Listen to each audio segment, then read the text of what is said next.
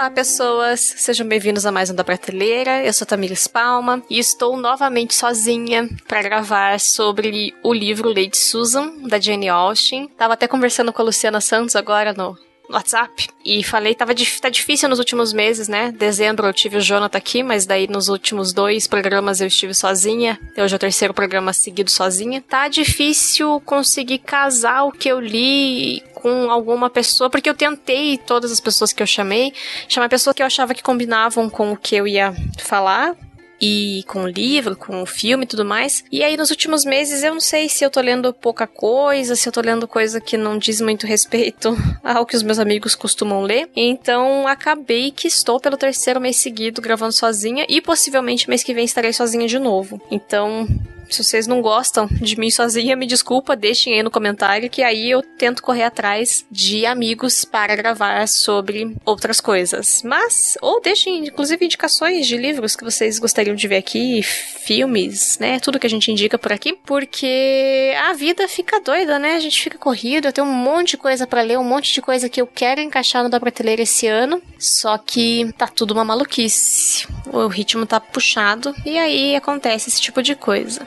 Indo para o programa em si, falarei hoje a respeito de Lady Susan. É uma novela epistolar, que é em forma de cartas, o pessoal que é crente sabe disso, que foi escrita quando a Jane Austen tinha 19 anos, em 1794, mas ela foi publicada apenas em 1871, publicada de maneira póstuma, se eu não me engano, pelo irmão ou sobrinhos da Jane Austen, que foi quem as pessoas que ficaram responsáveis pelo legado dela após a morte dela. Esse livro descreve algumas semanas da vida dos personagens abordados, então a gente tem alguns personagens ali. A Lady Susan é a principal e ela é a vilã. Ela é talvez vilã seja muito forte, ela é a anti-heroína do livro. E todos esses outros personagens giram ao redor da própria Lady Susan, né? Ela recentemente fica viúva no livro, então começa com ela recém-viúva, entrando em contato com o cunhado, numa troca de correspondências com o cunhado, avisando que ela vai passar um tempo na casa do cunhado, que era irmão do falecido marido dela. Essa Lady Susan, ela é descrita como uma mulher muito bonita, muito sedutora, inteligente, só que não sem nenhum escrúpulo. Então, na sociedade, né, a gente tem que pensar, esse livro foi escrito no final do século XVIII. Nessa sociedade, uma mulher precisava de um respaldo financeiro de um homem, né? E aí, o que, que acontece? Ela ficou viúva, ela tem uma filha de 16 anos, e isso não é o suficiente para elas não ela não tem dinheiro suficiente para que as duas sobrevivam. Então, a Lady Susan, a gente percebe no livro, ela é capaz de muita coisa para conseguir restabelecer uma condição financeira boa para ela e pasme, para se livrar do fardo que ela considera a própria filha, né? Então ela é uma. fica ali entre uma anti-heroína para a vilã, eu diria, o espectro da personagem. Esse foi o último livro da Jane Austen que eu li. Eu li nas férias de janeiro dois, no, duas novelas dela, foi o Jack e a Alice e o Lady Susan. Eu sou muito apaixonada pelos romances dela. Dos romances completos, a gente tem seis livros. Para mim, só falta a leitura do Emma. Eu tenho ele aqui, mas eu não li ainda. Eu confesso que assim, né? Claro, eu não tenho ainda o amor por Lady Susan que eu tenho, por exemplo, por Orgulho e Preconceito, Persuasão e Razão e Sensibilidade, que são os três que eu já li mais vezes. Porque são livros muito fantásticos, eu gosto muito, já li muitas vezes, então há um carinho diferente. Mas esse livro, essa novela dela, não deixa nada para trás, não sabe? Não fica nada para trás dos romances longos dela, que são seis completos, né? A gente tem, obviamente, uma construção de personagens muito diferente, as situações, as dinâmicas são mais curtas, mas a gente se apega muito rápido, tanto em carinho ou raiva aos personagens, porque a gente vê tudo que tá acontecendo a partir dos seus próprios pensamentos nas cartas. Então é muito divertido ler um romance epistolar como esse, que é cheio de intrigas e várias cartas são retratadas, porque, querendo ou não, uma pessoa, quando se sente, né, ela tá mandando uma carta para outro, ela se sente segura de que apenas aquela pessoa vai ler, e aí ela coloca a face, né, ela põe a máscara que ela usa quando ela lida com aquela pessoa específica. Então é muito divertido ver as mudanças e assim, é fantástico como ela consegue criar uma narrativa muito complexa em cima de cartas trocadas por várias pessoas. E eu fico me perguntando se realmente as cartas, eu já li, obviamente, cartas como um registro histórico em biografias e fins materiais que eu uso como historiadora, né, como professora de história, mas você fica naquela de tipo, gente, será que as pessoas escreviam carta desse jeito mesmo, contando tantos detalhes? As que eu já li como documentos históricos tinham muitos detalhes mesmo. E aí as cartas da Lady Susan, do livro Lady Susan, fazem todo sentido, assim, porque é um tempo muito longínquo, né, mais de 200 anos é bastante tempo, apesar de não parecer, é bastante tempo já. Tantas mudanças que a gente viveu no mundo. E aí, essas cartas são um registro desses acontecimentos que se dão em algumas semanas, com muitos detalhes. É fantástico, assim, é muito divertido de ler. Então, das coisas que me marcaram quando eu li o livro, tem esse ponto de ser divertido, mas uma questão é como a Jane Austen era nova, sabe? Ela era muito jovem quando escreveu esse livro.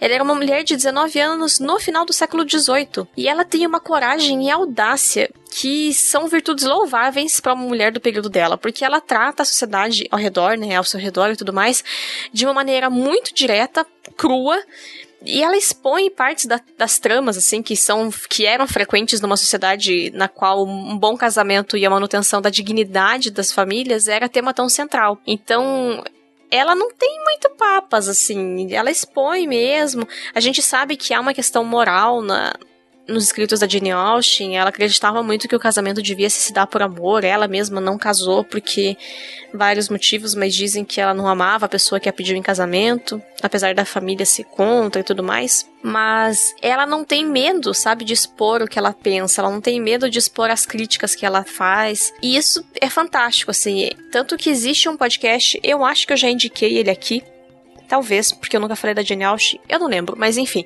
Vai estar o link aqui no post de um podcast da Companhia das Letras, eles têm um podcast próprio, e aí tem um episódio que eles falam sobre Orgulho e Preconceito, que é a obra-prima da Jane Austen. E aí eles mostram, assim, vários autores que que são considerados inovadores naquilo que fizeram, considerados audaciosos e corajosos, e todos eles que são abordados lá, tipo Dostoiévski, um monte de gente, eles escrevem depois da Jane Austen. Vários deles nasceram depois que ela já tinha morrido. Então é incrível pensar como essa mulher era corajosa, sabe? Então só por isso os livros dela têm que ser considerados hoje em dia. Ela é uma, uma um grande marco da literatura mundial, não só inglesa, ela é um marco da literatura mundial. E ela fazia tudo muito bem feito. Tanto que o segundo ponto que me marcou é uma coisa que sempre é comentado quando você pensa a respeito de Jane Austen, quando se há as discussões a respeito dela. Ela tem uma ironia fina, assim, que é, é só dela, sabe? Então, um ponto que a gente tem que sempre destacar, e por isso que é assunto comum, é essa ironia que a autora tem. Ela é tão fina, é tão precisa, assim, sabe? É um bisturizinho cortando as coisas, que a gente tem muitas pessoas que as pessoas menos per perspicazes não conseguem perceber a ironia dela, sabe? As pessoas que são menos perspicazes, que têm menos leituras, menos carga de leitura, essas pessoas podem não perceber a ironia e, a, e as críticas sociais que existem nos livros da Jane Austen, sabe? Mas elas estão ali. Tanto que uma vez a Luciana também, Luciana Santos está famosa hoje aqui, tá sendo invocada muito, ela comentou alguma coisa no Twitter de tipo, não entendo como que mulheres feministas e mulheres belas recatadas do lar gostam tanto de orgulho e preconceito e elas veem coisas diferentes. É porque quem não percebe, e assim, né, nem todas as mulheres belas recatadas do lar são assim, mas enfim, é porque muitas das pessoas que não têm esse senso apurado para perceber a ironia, eles acham que a Jane Austen está exaltando essa figura da mulher perfeita da mulher virtuosa e da mulher. Mas enfim, esse elogio, né? A figura da mulher perfeita. E ela, claro, ela também teve que se enquadrar nesse formato, só que ela tá fazendo uma crítica, sabe? Só que ela é muito certeira, assim. E esse.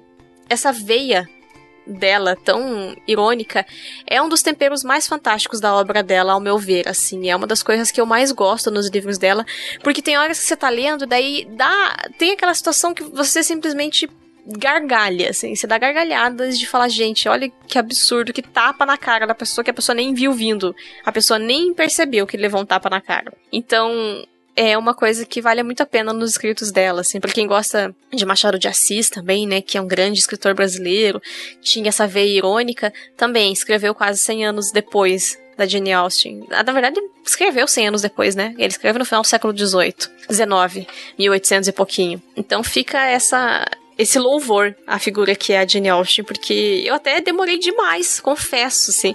Não sei como que eu não gravei sobre Orgulho e Preconceito ainda, ou outros dos livros dela, porque ela é uma das minhas autoras favoritas da vida, e eu já devia ter gravado sobre ela aqui. E agora, além do fato de que ela é uma das minhas autoras favoritas e ela é maravilhosa, eu acho que vocês deviam ler o livro porque ele é um livro curtinho. Na versão de bolso da Zahar, que foi o que eu achei por aí, ele tem menos de 150 páginas, a leitura é bem rápida e fluida, sabe? Porque, como é formato de cartas, é gostoso de ler, assim, as pessoas, né, não tão. Você não tem, não para refletir sobre os pensamentos e tudo mais, então é muito dinâmico. Para quem não conhece a Jane Austen, é uma boa forma de começar a se familiarizar com a autora e a forma dela escrever. E aí, posteriormente caminhar em direção aos grandes romances, que são maravilhosos também. E além de tudo, é divertido, porque os problemas e as discussões das personagens são tão bestas que chegam a ser engraçados, assim. A Lady Susan é uma vilã ou anti-heroína fabulosa, ela é inescrupulosa, ela é maluca, e mesmo assim você fica. Porque tem horas que você fala, não, agora as pessoas não vão mais acreditar nessa mulher. E aí ela vai e ela se esforça e ela dá a volta em todo mundo de novo. Então ela também é uma mulher louvável, assim. Claro, não concordo com os métodos e com a postura dela, mas. Mas a mulher dá a volta em todo mundo, gente. Ela é muito engraçada. É, é...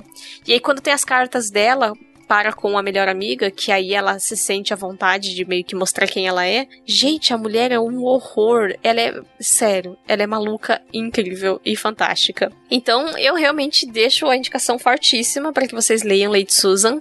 É uma novela, é curtinha e é muito fácil, muito gostosa de ler. É que eu já li muita coisa de época também, mas eu não sinto no Lady Susan tantas entraves de, ah, mas esse, talvez eu não entenda porque é, é, é um romance passa num período diferente, numa sociedade diferente. Não tem, sabe? As coisas são meio óbvias, assim, as coisas que estão acontecendo e podiam ser transpostas para o mundo de hoje facilmente, assim. Inclusive, ela, a Lady Susan, é a, foi a base para que a novela Orgulho e Paixão, novela fantástica das seis que teve na Globo alguns um tempo atrás, que era uma novela livremente inspirada no conjunto da obra da Jane Austen. Aí a gente tinha a Susana, que era a Alessandra Negrini, que era a vilã da novela. E foi uma novela bem divertida também. Então fica a minha indicação. Agradeço a todo mundo que ouviu até aqui. Espero que vocês tenham gostado do programa. E se vocês estão afim de alguma coisa, comentem, deixem indicações para mim aí. A gente tenta, eu tento, tentarei chamar outras pessoas. Tem alguém que você queira gravar? Você quer gravar comigo? Entre em contato. Estamos abertos, pessoal. E até mês que vem. Boa leitura para quem resolver ler o livro e apareça nos comentários. Até mais, pessoal. Tchau, tchau.